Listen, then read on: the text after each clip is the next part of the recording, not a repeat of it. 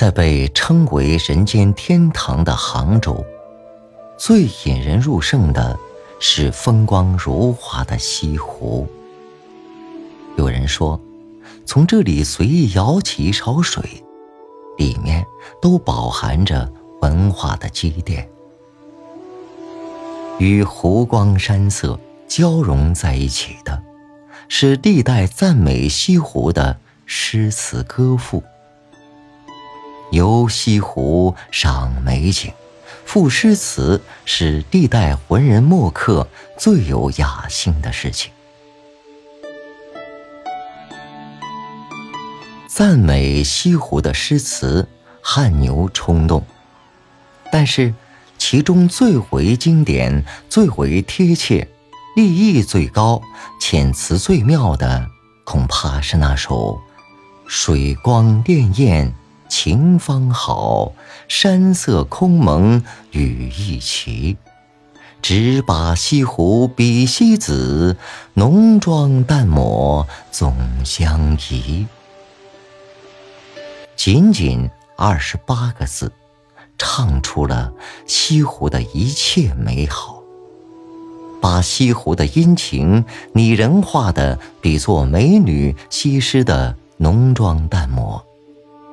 此诗一出，便万口流传。从此，西湖又多了一个好听的名字——西子湖。这首诗的作者就是距今已经九百多年、时任杭州太守的苏轼。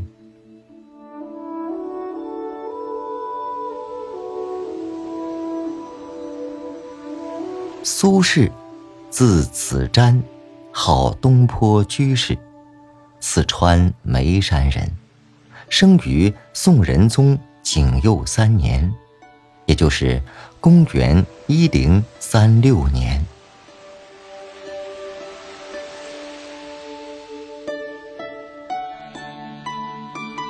赏西湖美景，令人大饱眼福；吃东坡肉。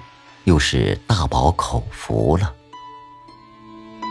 相传杭州百姓为感谢太守苏轼郡湖筑堤造福一方的政举，抬猪挑酒送到苏轼门前。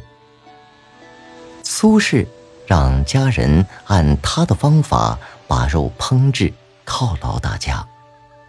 百姓们感激苏轼的情谊。遂称用这种方法烹制的肉为东坡肉。消息传开，城里大小菜馆也纷纷效仿。至今，东坡肉已有九百多年的历史了。在今天的杭州城里，还有很多很多和“东坡”两个字联系在一起的景物。人们为了纪念这位伟大的人物，甚至把他和这座城市联系起来了。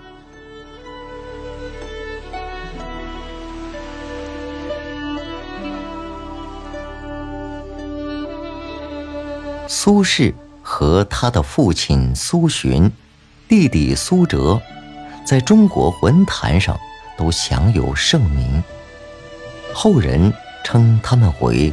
三苏，唐宋散文八大家中，苏轼父子占得其三。中国古代启蒙教材《三字经》中就有“苏老泉二十七，始发愤读书籍”，说的就是苏轼的父亲苏洵。在苏轼的家乡。四川眉山有歌谣说：“眉山生三苏，草木尽皆枯。”这意思就是说，眉山的草木在三苏面前都枯萎了，一点颜色都没有了。之所以这样，原来是颜色全跑到三苏的身上去了。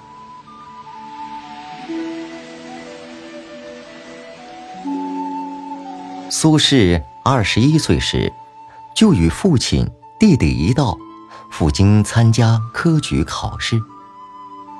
当时任主考官的，正是那篇流传千古的散文《醉翁亭记》的作者、大文学家欧阳修。苏轼的试卷，行赏忠厚之治论，令欧阳修眼前一亮，情不自禁的拍案叫绝。他明显的感觉到了这个年轻人的不同寻常，感叹道：“三十年后，没有人会再提起我，人人都会谈论这个叫苏轼的人的。”欧阳修为苏轼的才气所震撼，他为大宋朝能出现苏轼这样的才子，连呼可喜可喜。在欣喜之余，欧阳修感慨地说：“老夫当毕露，放他出一头地也。”今天的我们。应该为欧阳修九百多年前阅卷时的那双慧眼感叹，为苏轼能碰到欧阳修这样善于识才的伯乐感到庆幸，更要为欧阳修“老夫当毕露，放他出一头地”的高风亮节击节叫好。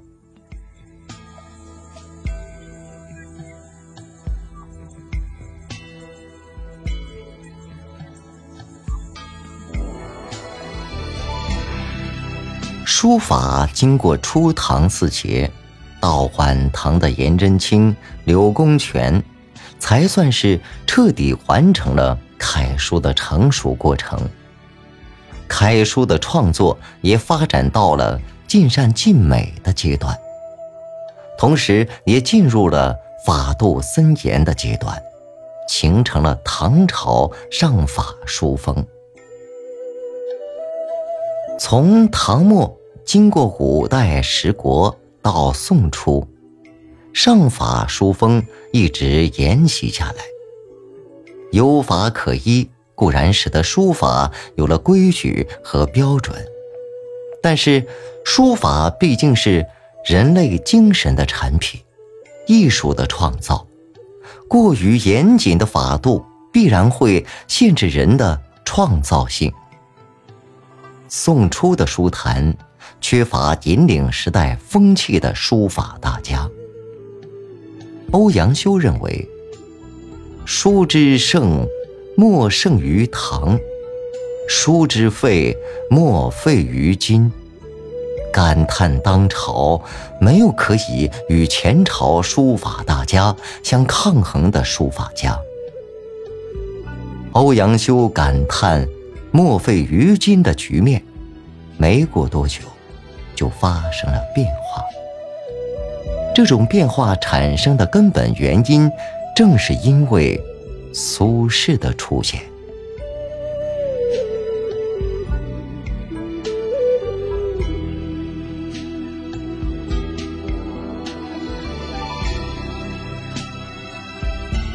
宋代的大书家，有一个明显区别于其他朝代的特点。他们的文人修养之高，是历代书家所无法比拟的，而苏轼就是其中最杰出的代表。宋代，自苏轼开始，那些著名的书法家，不论他们曾经做过什么官，他们首先认定自己的身份是文人，心态自然也应该是。文人士大夫心态，以苏东坡为代表的宋人书法，追求的是以文章才学为根基的个体心性的自然流露，这就从根本上突破了唐朝以来以书写法度为要义的风气，而将艺术素质作为书法要义推到至高无上的位置。宋朝的文人们更愿意写出属于自己的那份闲情逸致，在书中同样流露出属于自己的率真性情。这也就是上意书风的思想基础。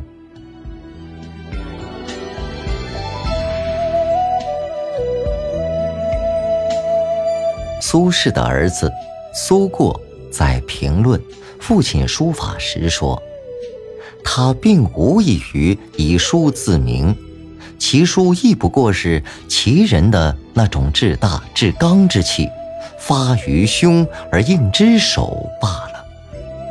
这就是说，苏轼的书法只不过是他超然物外、意欲乘风归去精神的自然流露。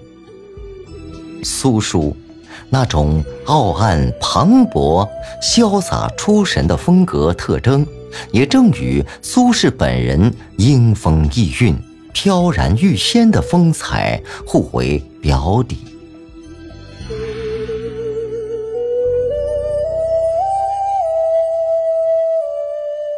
唐代大诗人杜甫说：“书贵受印，方通神。”这说明当时的人们是非常推崇受印书体的。到了宋徽宗赵佶，更把受印书体发挥到了极致。苏轼却针锋相对的提出了自己的艺术观点。他说。杜陵评书贵受印，此论魏公无不平。短长肥瘦各有态，玉环飞燕谁敢争？明确提出短长肥瘦各有态的主张，认为杨玉环和赵飞燕一肥一瘦，但并不妨碍她们都是倾城倾国的美女，只不过。她们的美的风格不同罢了。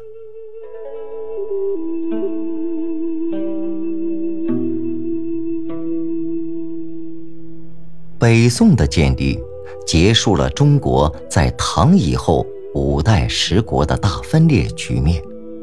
可是，北宋对外，处在中国北方少数民族政权军事威胁下；对内，大大小小不同的政治势力结成朋党，新旧党争从来就没有间断过。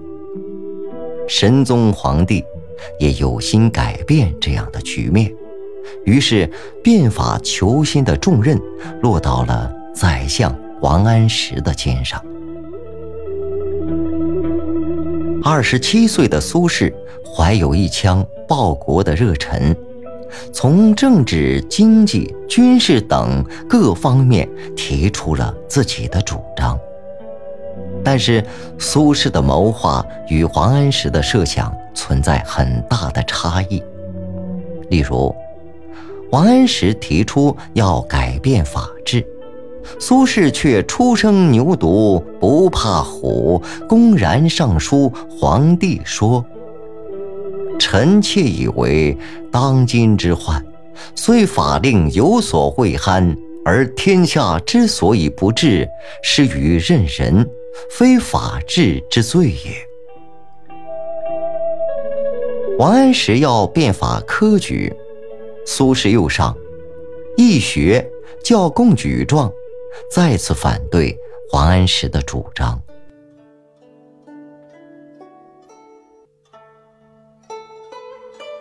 苏轼的文章诗词在社会上深得人们喜爱，不仅市井百姓喜爱，文人士大夫也喜爱。皇帝不喜欢他这个人，但是对苏轼的诗词文章也是爱不释手，因此苏轼的文章诗词流传很快很广。他完全忘记了。还有那么多双仇恨的眼睛在盯着他，没有想到危险就在身旁，必欲除掉他而后快的人无所不在。